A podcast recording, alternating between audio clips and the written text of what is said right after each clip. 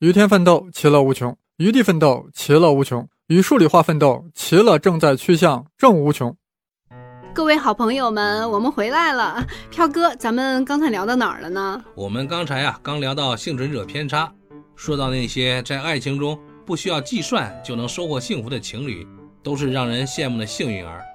但更多像我这样的普通人呢，在寻觅另一半的道路上，因为在人群里不够优秀。就要一路颠沛流离、披荆斩棘了。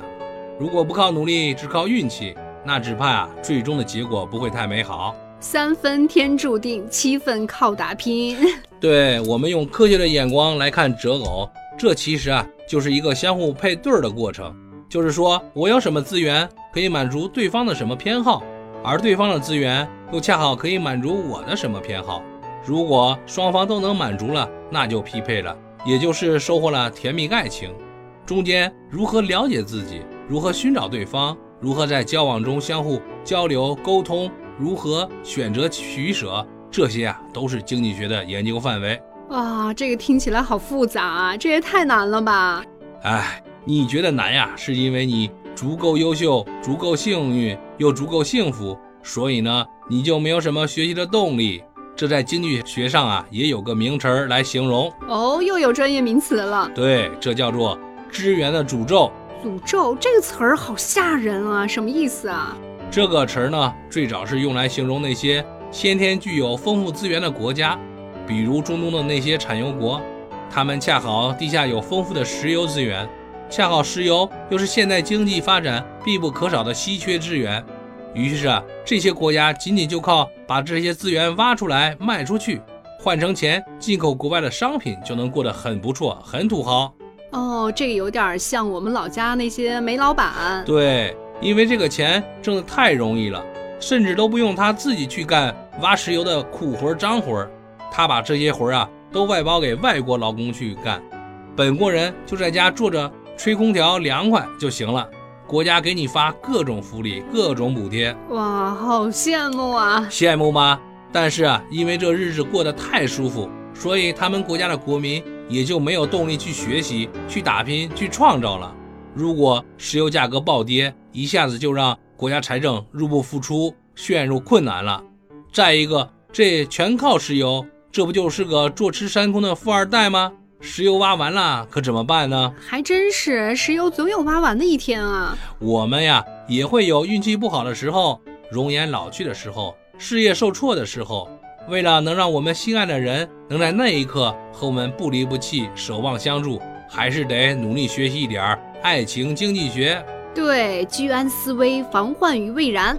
你就别说我们人了，就是大自然里的一个小爬虫。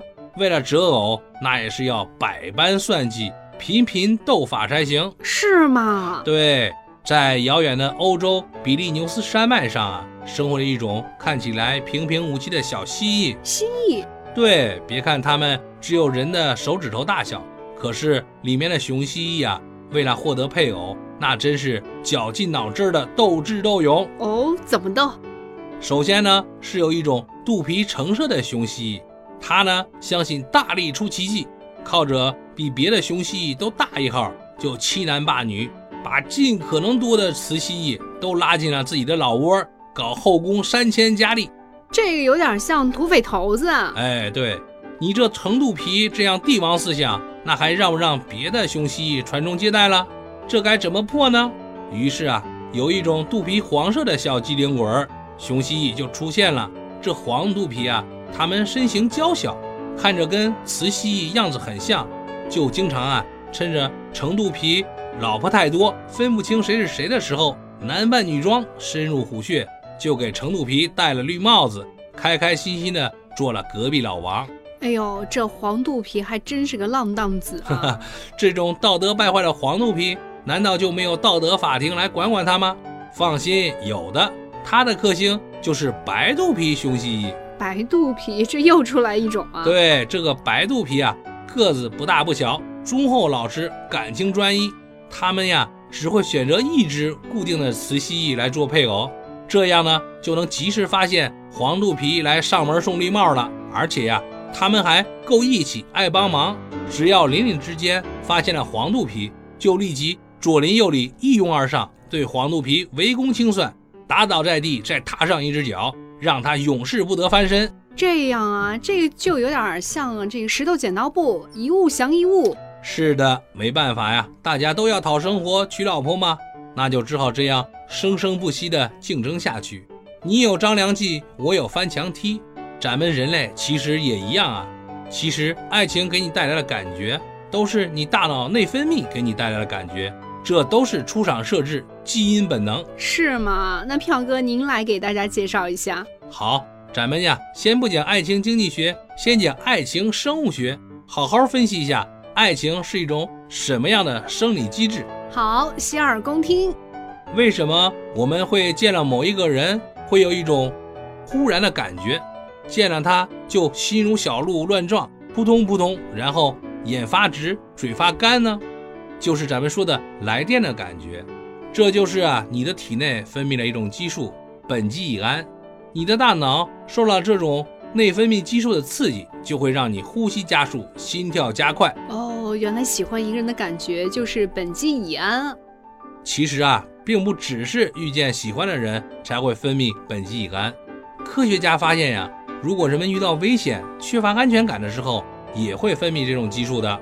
这么说吧，其实苯基乙胺就是个兴奋剂，能让你兴奋起来，打起精神，充满力量。你想啊，不管是遇到对的人，还是来到错误的地方，下一步啊，你都得好好表现，做好判断。大脑一看，这时候呀，要严肃认真了，不能掉链子，来打一针兴奋剂吧，好好表现。原来爱情这么危险啊！对。说到这里啊，咱们就要教给咱们听众一个恋爱小妙招了哦。这个好，票哥请讲。你看啊，既然这个苯基乙胺啊遇到危险也会分泌，那么在座的男听众啊，你们要想提高自己在女神心里的吸引力的话，就可以在约会的时候耍一点小花招了哦。各位男生听好了啊，看看是什么小花招。哎，你约会的时候啊，可以挑一些比较惊险刺激的游乐项目，比如啊，去看个恐怖电影。坐个过山车，过个隧道，走个吊桥，最合适的呀是去玩密室逃脱游戏。这个密室逃脱简直太合适了。密室逃脱？对呀，你看这个密室逃脱呀，紧张刺激，一定会让你的女神疯狂分泌苯基乙胺。而这时候啊，又没有别人来打扰你们，就你们两个人在一个封闭的空间内，你的女神啊就会分不清到底是这个游戏让她兴奋了起来，还是因为对你来了电。如果小伙子啊，你够聪明，就应该在之前呢，先自己去密室走一遍，把所有谜题啊都自己先做一遍，写个攻略。那再玩一次还有什么意思啊？都什么时候了，还说玩？你呀，就是要抓住机会，别光想着玩了。为了爱情啊，你这会儿就要好好表现了。你要装成你也是第一次玩，假装认真思考，做你的女神的领路人，帮她沉着冷静地解开所有谜题。这时候你想想，你女神该多崇拜你啊！必须星星眼了。哎，你要是演技再高一点，拉着女神的小手啊，这也是很自然的事儿嘛。哎呀，票哥，你这也太狡猾了！这招什么小妙招啊？太坑人了。哎，女孩子啊，也别生气，票哥呀，也给你们个小妙招。对，这才公平嘛。我们女孩子胆子小，不敢约自己的男神去看恐怖片儿。可是呢，又想让这个男神呢也兴奋起来，这该怎么办呢？哎，对，是啊，咱们的美女啊也想让自己的男神见到自己兴奋起来。但是啊，这个女生毕竟胆子更小一点，你约着男神去看恐怖片，男神还没兴奋呢，你就把自己吓晕了，这不就弄巧成拙了吗？就是，我们应该怎么办呢？广大美女听众啊，你们可以这样，以后啊跟男神约会的时候啊，随身带点巧克力。没事就给你男神递一块，看他累了递一块，看他饿了递一块，看他没精神了递一块。为什么呀？哎，为什么呢？因为啊，这个科学家研究发现，人吃了巧克力也会分泌苯基乙胺。你天天这么喂你男神巧克力，天长日久，条件反射，他就觉得，哎，怎么我一和这个女孩在一起就心跳加快？哎呀，完了完了，我遇到真爱了。然后呢，你就收获了爱情。还有被你用巧克力喂胖了三十斤的男神，哎呀，这得吃多少巧克力呀？舍不得孩子套不着狼，舍不得巧克力你就抓不住新郎啊！这都什么跟什么呀？休息一下啊，咱们去吃块巧克力，感受下心跳的感觉。好嘞，休息一下。